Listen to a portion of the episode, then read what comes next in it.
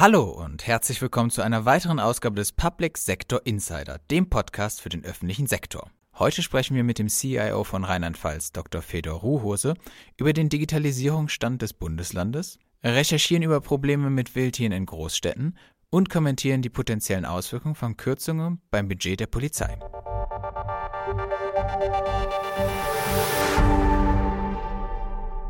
Digitalisierung bleibt das langwierige Thema der Verwaltung, auch in Rheinland-Pfalz. Im Gespräch mit Rheinland-Pfalz CIO Dr. Fedor Ruhose sprechen wir über den aktuellen Stand und die aktuellen Herausforderungen der Digitalisierung im Bundesland. Die Fragen stellte Tanja Clement. Ja, erstmal danke, dass Sie heute bei mir im Podcast sind. Äh, fangen wir mit der ersten Frage an. Was erwarten Sie denn vom Jahr 2024 im Hinblick auf die digitale Transformation der öffentlichen Verwaltung? Ja, hallo, vielen Dank, dass ich da sein darf. Freut mich sehr. Ähm, das Jahr 2024 wird spannend, weil ich habe zum Beginn des Jahres 2023 gesagt, dass es ein Entscheidungsjahr wird für die Digitalisierung in der Verwaltung und für die Transformationsprozesse, die anstehen. Und ich würde sagen, 24 äh, muss dann ein Umsetzungsjahr werden. Wir haben das OZG Änderungsnachfolgegesetz dann auf der, über die Bühne gebracht. Wir haben in Rheinland-Pfalz eine Digitalstrategie äh, formuliert, die ehrgeizige Zwischenziele hat.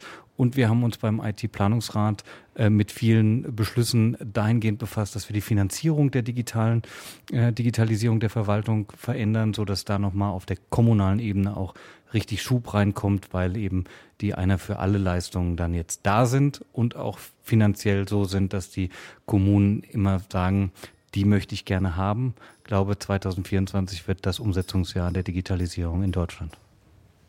Ja, dann sind wir quasi schon direkt bei der zweiten Frage.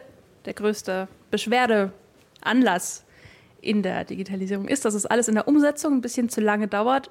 Wie genau können wir das dann noch schneller machen? Das stimmt. Das ist richtig, dass wir in der Umsetzung schneller werden müssen. Ähm, deswegen bin ich froh, dass wir, was die OZG-Leistungen angeht, jetzt sehen, dass sich die, äh, ja, die Läden, in denen man die Leistungen nachnutzen kann, entsprechend füllen mit den Anwendungen, dass wir sehen, dass auf der kommunalen Ebene auch Leistungen implementiert werden und abrufbar sind, dass die Phase des Wartens vorbei ist. Ähm, wir haben uns in Rheinland-Pfalz dazu entschieden, was die, ähm, was den Rollout der Leistungen, der einer für alle Leistungen äh, angeht, dass wir da nochmal einen besonderen Fokus drauf legen und als Land mit einem gesonderten Rollout-Programm ab dem 1.1.24 an den Start gehen, so dass wir den Kommunen da tatkräftig unter die Arme greifen, die wollen, die können auch, die haben gewartet, bis die Leistungen da sind, die sind da, da kriegen wir jetzt Geschwindigkeit rein und dann dürfte sich auch die ja, die Perspektive der Menschen auf die Behörden und auf die Digitalisierung der Behörden verändern, weil man dann sieht, wichtige Projekte sind entsprechend digital da, wichtige Verwaltungsleistungen kann ich auch von bequem von der Couch aus machen und das werden wir in 24 erleben, da kommen wir jetzt ins Umsetzen. Das hört sich doch schon mal gut an. Der digitale Wandel wird nur funktionieren am Ende erfolgreich, wenn Bund, Länder und Kommunen miteinander vernünftig kooperieren können und wenn da alle Zuständigkeiten geklärt sind. Wie sieht es denn da jetzt gerade aus und ähm, wo sehen Sie noch Potenzial für eine bessere Zusammenarbeit? Die Zuständigkeiten sind, glaube ich, ganz gut geklärt worden. Wir haben, der Minister Schweizer hat hier auf dem Behördenspiegelkongress äh, in Rheinland-Pfalz gesagt, dass ähm, äh, wir ja da ein gutes Stück weit eine Föderalismusreform eigentlich im Kleinen erlebt haben, was mit der OZG-Umsetzung angeht. Das heißt, wir haben einen klaren Schulterschluss zwischen Bund, Ländern und jetzt auch mit dem Kommunalpakt des IT-Planungsrats, auch mit der kommunalen Ebene. Äh, das habe ich eben gesagt, müssen wir mit Leben füllen. Das heißt, wir müssen als Land unsere Verantwortung für die Kommunen übernehmen, müssen in den Fokusleistungen tatkräftig unterstützen beim Rollout. Das machen wir. Wir haben mit Bund und Ländern geklärt, dass wir die Finanzen so auf die äh, Beine stellen, dass wir die einer für alle Leistungen, auf die wir uns fokussieren wollen, über die FITCO äh, zentral hälftig finanzieren wollen, so dass wir auch, was die äh, ja, Belastung der Länder angeht, die die Leistung nachnutzen, da eine Reduktion haben. Das ist ein richtig großer Wurf, da bin ich froh. Äh, und wir werden jetzt angehen müssen. Und da bin ich auch sehr dankbar, dass wir so einen Startpunkt setzen dürfen mit der Metropolregion Rhein-Neckar. Wir haben ein, eine Hauptherausforderung, das ist die, äh, ja, die entsprechende digitale Befähigung der Menschen in den Kommunalverwaltungen, aber natürlich auch in Landesverwaltungen, in Verwaltungen generell. Äh, und wir wollen da mit dem Kommunalcampus ein gutes Konzept für Rheinland-Pfalz auf den Start bringen, so dass wir sagen, wir setzen um und wir befähigen die Menschen gleichzeitig dann auch in der neuen digitalen Verwaltungsrealität gut sich zurechtzufinden. Jetzt brauchen wir zur Digitalisierung neben den Leistungen auch noch eine leistungsfähige digitale Infrastruktur. Wie ist denn Rheinland-Pfalz da aufgestellt, beziehungsweise machen Sie? Was macht Rheinland-Pfalz dafür, da bestmöglich aufgestellt zu sein? Ja, digitale Infrastruktur ist wichtig. Gerade in äh, so einem sehr ländlich geprägten Land wie Rheinland-Pfalz das ist, ist es wichtig, dass wir äh, die Lebensbedingungen für die Menschen in der Stadt und auf dem Land äh, gleich gestalten können. Das heißt, wir müssen einen ganz großen Fokus auf den Ausbau der Breitbandinfrastruktur in den ländlichen Regionen äh, liefern. In den urbanen Räumen ist es natürlich auch wichtig, aber da sage ich mal, ist die Dynamik der Unternehmen die privatwirtschaftlich ausbauen, einfach sehr, sehr hoch. Und da sind wir auch sehr froh. Wir hatten letzte Woche im runden Tisch Breitband auf dem äh, in Rheinland-Pfalz nochmal so ein Bestandaufnahme. Wo stehen wir eigentlich? Äh, wo sind unsere Telekommunikationsunternehmen privat am Start und was macht es, was machen unsere geförderten Projekte? Und da muss ich sagen, machen wir richtig Kilometer gerade in den geförderten Projekten, müssen jetzt schauen, dass wir äh, da die Regionen anschließen, die so ein bisschen dazwischen sind, wo es äh, gerade so noch wirtschaftlich ist, äh, dass da ein Privatunternehmen reingehen kann. Und da sehen wir, dass da die Ausbaudynamik einfach höher ist oder höher sein könnte. Und da legen wir den Fokus drauf, gemeinsam mit den Unternehmen, aber eben entsprechend mit den Förderungen von Bund und Ländern, so dass wir da jetzt auch die Lücken schließen, die nicht so ganz klar sind, wer sich da eigentlich drum kümmert. Weihnachten ist nicht mehr so ganz weit weg. Wenn Sie sich jetzt für die Verwaltungsdigitalisierung was wünschen dürften, was müsste denn dann unterm Baum liegen? Das ist schwierig, weil man sich, glaube ich, ganz viel wünschen muss. Und ich sage meinen Kindern immer, dass sie sich eigentlich so ein bisschen auch fokussieren sollen, weil das Christkind bringt nicht alles. Und das gilt dann wahrscheinlich auch für die Verwaltungsdigitalisierung. Ähm, da ich mir letztes Jahr gewünscht habe, dass wir das mit den Finanzen klären, dass wir die einer für alle Finanzierung einfach auf gute Beine stellen, kann ich sagen, wow, da hat ist mir echt ein Herzenswunsch in Erfüllung gegangen, mit harter Arbeit natürlich dahinter, dass wir da auf den Weg gekommen sind. Ich würde jetzt sagen, wir brauchen eine gute, einen guten Weg dazu, die Herausforderungen der Zukunft. Wir haben jetzt sehr viel über Verwaltungsdigitalisierung im Sinne von äh, den, den Leistungen, die wir für die Bürgerinnen und Bürger erbringen wollen. Aber wir müssen, glaube ich, den Fokus darauf legen, wie erbringen wir das eigentlich in den, ich sage das jetzt mal flapsig, in den Amtsstuben. Und ich denke, da müssen wir den Fokus drauf legen, dass wir eine klare Strategie haben, wie kommt die Verwaltung in Deutschland in die Cloud, wir brauchen einen klare, klaren Weg dafür, wie wir äh, ja menschenfreundliche Automatisierung äh, in die Verwaltung bringen, so dass wir äh, die Potenziale nutzen. Überall fehlen uns Menschen, äh, die Verwaltungsarbeit übernehmen könnten. Äh, wie können wir künstliche Intelligenz nutzen? Ich glaube, das sind so die Fragen, mit denen wir uns jetzt strategisch beschäftigen müssen, damit wir gut aufgestellt sind, wenn dann die technischen Entwicklungen auch so sind, dass wir das überall bei unseren Verwaltungen ausrollen können. Danke für das Interview. Vielen Dank. Dass der Bund im kommenden Haushalt versuchen wird zu sparen, ist klar. Aber an welchen Stellen und was wäre, wenn diese Sparmaßnahmen auch das Budget der Polizei träfen? Uwe Proll kommentiert. Er spricht Paul Schubert. Für den Bundeshaushalt 2024 bahnen sich dramatische Kürzungen auch im Bereich der inneren Sicherheit an. Das gilt allemal für den aus dem Ruder gelaufenen Bundeshaushalt 23, aber auch für die Länder, die durch den gerade vereinbarten Tarifabschluss mit mehreren Milliarden belastet werden. Gut ist, dass durch den Tarifabschluss mehr Geld an die Beschäftigten fließt. Es wurde auch Zeit, denn besonders die unteren Gehaltsgruppen leiden unter den steigenden Kosten für Wohnen, Ernährung und Mobilität. Doch nun muss weiter gespart werden. Was steht an? An die konsumtiven Ausgaben traut sich keine Partei ran. Also droht die Gefahr, dass wieder mal an der kostenintensiven Baustelle Polizei die Sparschraube angesetzt wird.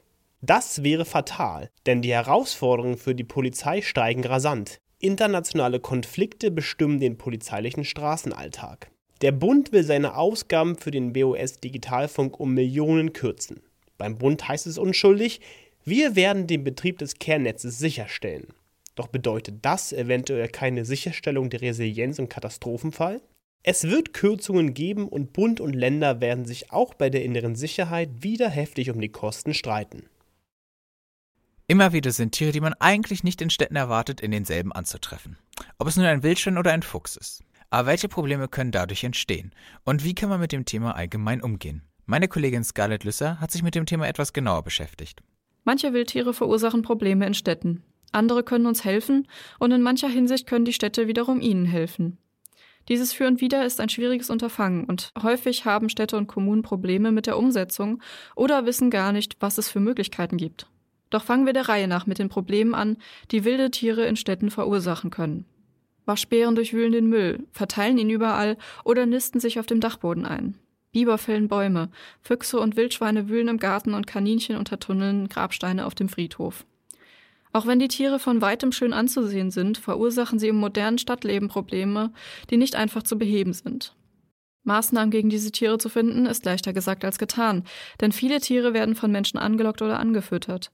Diese merken dann, dass sie zusätzliche Futterstellen oder Unterschlupf vor Wind und Wetter finden können und vermehren sich, was schnell zu einer Plage führen kann. Ein ganz klassisches Beispiel dafür sind Waschbären und Tauben, aber auch Nutrias findet man immer häufiger in städtischen Umgebungen. Zwar kann man konkret auf das Problem zugeschnittene Lösungen erarbeiten, wie in der sogenannten Waschbärhauptstadt Kassel, wo spezielle Schließmechanismen an großen Müllcontainern angebracht wurden, die automatisch von den Entsorgungsfahrzeugen beim Anheben entriegelt werden. Jedoch ist auch der Mensch grundsätzlich an dem Verhalten der Tiere mitbeteiligt. Aus diesem Grund könnte ein gesteigertes Naturverständnis sowohl helfen, die Fälle von problematischen Wildtieren zu verringern, als auch die Anzahl von gewünschten Wildtieren zu erhöhen, wie Markus Stifter, Pressesprecher beim Landesjagdverband Hessen, eingetragener Verein meint. Deshalb muss man einfach darüber nachdenken, wie kann ich mein Verhalten im Prinzip selbst anpassen oder kann das auch hinterfragen, tue ich den Tieren wirklich damit einen Gefallen, wenn ich an verschiedenen Stellen füttere? Ist das Futter das Richtige? Weil das wissen wir zum Beispiel ja auch, dass zum Beispiel das Füttern mit Brot weder für Enten, das ist keine adäquate Nahrung. Also wenn wir jetzt hier nach Wiesbaden rausgehen würden in die Fußgängerzone und da sitzen Leute den ganzen Tag Brotkrümel oder sowas an die Tauben verfüttern oder am Rhein unten an die Enten, das ist einfach kein adäquates Futter und das führt dann bei den Tieren letztendlich dann auch dazu, ähm, dass es dann ja Magen-Darm-Problematiken gibt oder dass die Tiere sogar eingehen. Also das ist alles nicht optimal. Und da müssen wir uns halt hinterfragen, ist das, was gut gemeint ist, vielleicht auch wirklich gut gemacht? Und ähm, das ist glaube ich, ein wesentlicher Ansatz, den man auch in Städten und Gemeinden verfolgen kann, um einfach entsprechende Aufklärungsarbeit äh, in der Bevölkerung zu leisten, um einfach dann so Punkte erst gar nicht entstehen zu lassen. Natürlich gibt es nicht nur Probleme mit Tieren in Städten, sondern auch gewünschte Tiere und Effekte, die diese mit sich bringen. Oftmals haben Strategien, die diese Tiere anlocken, etwas mit mehr Grün in urbanen Umgebungen zu tun, was außerdem einige andere positive Nebeneffekte mit sich bringt. Kinder haben mehr Berührungspunkte mit Tieren, können mehr entdecken und haben gleichzeitig mehr Fläche, um sich aufzuhalten. Zugleich tut mehr Grün in Städten natürlich auch dem Klima gut und sorgt auch für ein besseres Klima in besagten urbanen Bereichen. Biodiversität ist ein nicht zu unterschätzendes Thema, denn nicht nur der Klimawandel bedroht das Überleben der Menschheit. Die schwindende Biodiversität trägt laut Professor Dr. Martin Prominski vom Institut für Freiraumentwicklung an der Leibniz-Universität Hannover sogar noch mehr dazu bei, dass unser Planet irgendwann unbewohnbar wird. Es gibt große Forscherteams, die beschäftigen sich mit äh, den planetaren Grenzen. Das heißt, innerhalb welcher erdgeschichtlicher Prozesse überschreiten wir Grenzen, innerhalb derer unser Überleben gefährdet ist. Und der Erd Prozess, wo wir am meisten jenseits der planetaren Grenzen liegen, das äh, ist die Biodiversität. Das war für mich eine Überraschung. Viele denken ja, der Klimawandel ist das Schlimmste.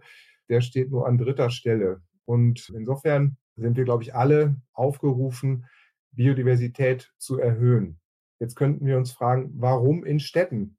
Das können wir doch draußen machen. Da ist doch Platz genug. Aber aus zwei Gründen halte ich das für ein falsches Verständnis. Ich meine, es sind sowieso die Forschungen inzwischen so weit, dass gesagt wird, die Artenvielfalt ist in Städten höher als draußen auf dem Land. Das hat viel auch mit der Landwirtschaft zu tun. Da hoffe ich auch, dass da Besserungen stattfinden. Aber Städte leisten einen hohen Beitrag auch zur Biodiversität. Und dann kommt ja hinzu, dass in Deutschland sowieso 80 Prozent der Menschen in Städten leben. Weltweit haben wir vor kurzem den Punkt erreicht, dass mehr als 50 Prozent der Menschen in Städten leben. Also das ist das Habitat der Menschen und dort kommen sie äh, mit den Tieren in Kontakt. Und es wäre fatal, diese Kontakte ja immer weiter zu reduzieren. Denn um insgesamt Biodiversität zu erhöhen, braucht es diese Sensibilität für, für die Arten, für die Tiere. Und da können wir einen Beitrag leisten, indem wir in der Stadt die Artenvielfalt erhöhen. Um nun also für mehr Artenvielfalt in den Städten zu sorgen, gibt es verschiedene Strategien, die in der Stadtplanung berücksichtigt werden können. Nicht nur öffentliche Träger können hier etwas für die Biodiversität tun, sondern auch private Wohnungsgesellschaften, wie Dr. Prominski berichtet. Beispielsweise hier in Hannover wurde ein Gebiet ausgesucht. Das wurde dann wegen dieser Idee, die dahinter steckte, wurde das komplett, der gesamte Städtebau sogar anders gemacht. Also das war zum Beispiel erst geplant, dass die Gebäude relativ dicht auch an den Waldrand kamen. Da ist so ein kleines Stück Wald gewesen, aber dann wegen der Zielart Fledermäuse wurden dann die Gebäude wieder abgerückt vom Waldrand, dass die Fledermäuse dort äh, genug Platz haben, um zu fliegen. Der Igel braucht ja sehr lange Laufstrecken und auch da wurde dann vorgesorgt, dass der, der Igel gut laufen kann. Und es wurden vielfältige Maßnahmen gemacht, um auch äh, die Zielart Admiral als Schmetterling zu befördern. Und ähm, das finde ich sind ganz neue und interessante Entwicklungen, dass eben solche städtischen oder auch private Wohnungsbaugesellschaften dieses Thema aufgreifen und Maßnahmen machen, die den Menschen auch die Tiere wieder näher bringen, um all das, was ich vorhin auch schon sagte, zu befördern. Eben diese, gerade den Kontakt der Kinder mit den Tieren. Also das Negativbeispiel ist ja immer so eine Rasenfläche mit dem Schild drauf betreten verboten, was wir häufig um Wohngebäude sehen. Und das andere wäre eben wirklich eine Wildwiese beispielsweise, wo die Schmetterlinge fliegen und die Vögel ihre Nahrung finden und im Idealfall sogar Zugangsmöglichkeiten, dass man dort sich auch aufhalten kann. Und da passiert gerade in Deutschland eine Menge, was ich sehr positiv finde. Am Ende sollte sich also jede Stadt und jede Gemeinde fragen, wie steht es um meine Umgebung? Gibt es Tiere, die für Schwierigkeiten sorgen? Wie ist es dazu gekommen und an welchen Stellen kann man etwas dagegen tun? Und auf der anderen Seite, wie ist es um die Artenvielfalt in meinem Umfeld bestellt? Haben die Tiere überhaupt die Möglichkeit, in der Umgebung ihren Platz zu finden? Und wenn nicht, wie kann man sie als Stadt oder als Gemeinde dabei unterstützen?